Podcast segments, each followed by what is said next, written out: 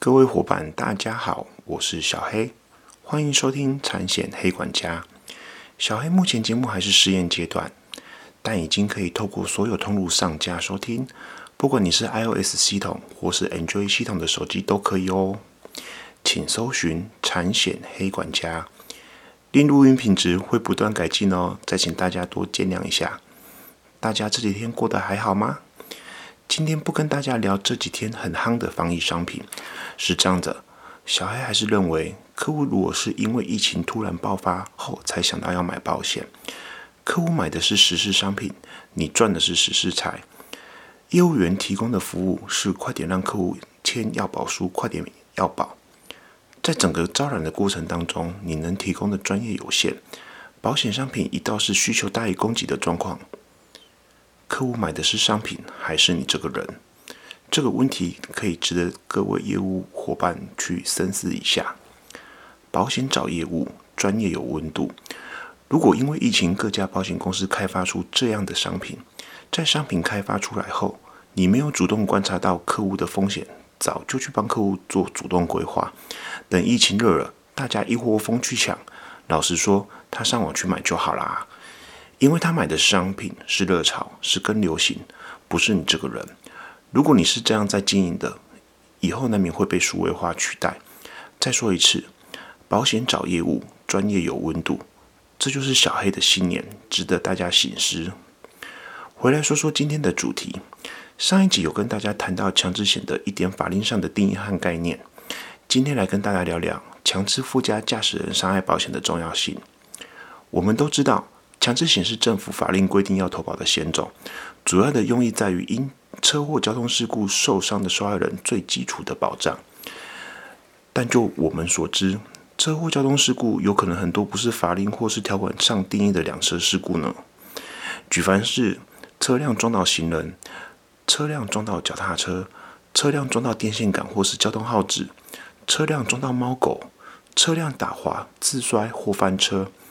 被自己的车门夹到，被自己机车的排气管烫到，等等，这些状况有个共同点，就是被你撞到的东西，依强制险法规定是不用买强制险，而强制险是交叉理赔的。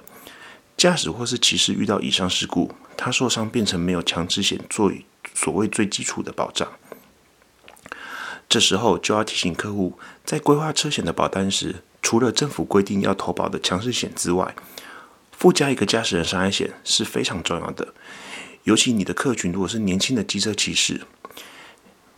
小黑在这里要跟大家分享一个真实的故事。大概七年前，小黑在产险公司服务时，因为通路的关系接触到一个客户，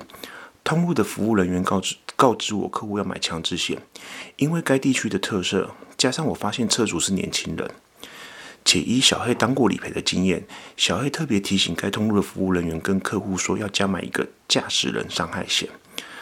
通路的服务人员跟我说，他们家很穷诶，保险都买不起，强制险就好了啦。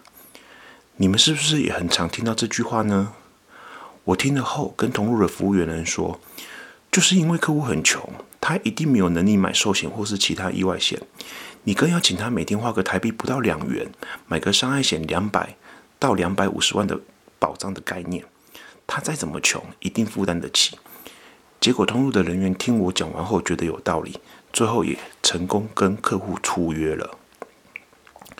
两个月后，小黑接到一通电话，客户出车祸走了。状况是这样：这家因为很穷，车主的父母亲离异，还有一个妹妹要照顾，妈妈有身心障碍，车主很辛苦，要打好几份工。某天在上完大夜班后返家，在骑山路时转弯不慎，加上该地区因东北季风的侧风太强，摔车撞到路旁的石墩，头部受到重重重大撞击，人就当场死亡了。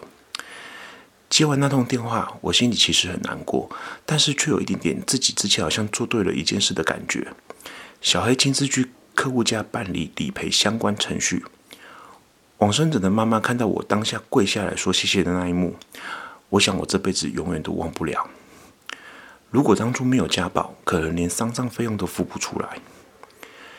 因为我招揽服务当下，判断了这个不请客户家保不行，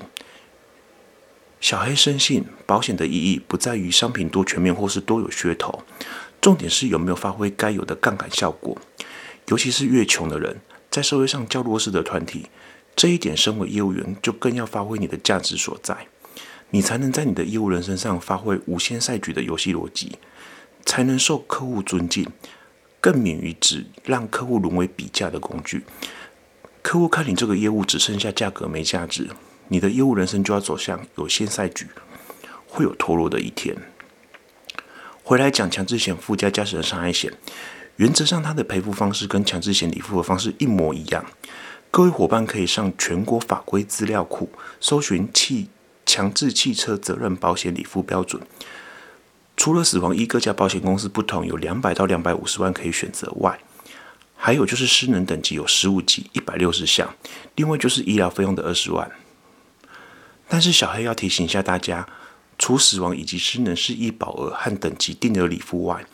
医疗费用有些自费是不赔的哦，或是有些项目上是有上限的。举例看护费用最多就是赔三十天，一天一千二。所以如果要有充更充足的保障，现在市面上的产险公司都会另外有第三人附加驾驶人伤害险可以完整规划，可以多跟你的产险服务窗口请教。大家还记得十年前国道三号的走山事故，还有六年前某航空公司在高架桥上插装一台计程车坠毁基隆河的空难事故。七年前台中一位妇人开进地下道，因为突然的好大雨被淹没没的事故。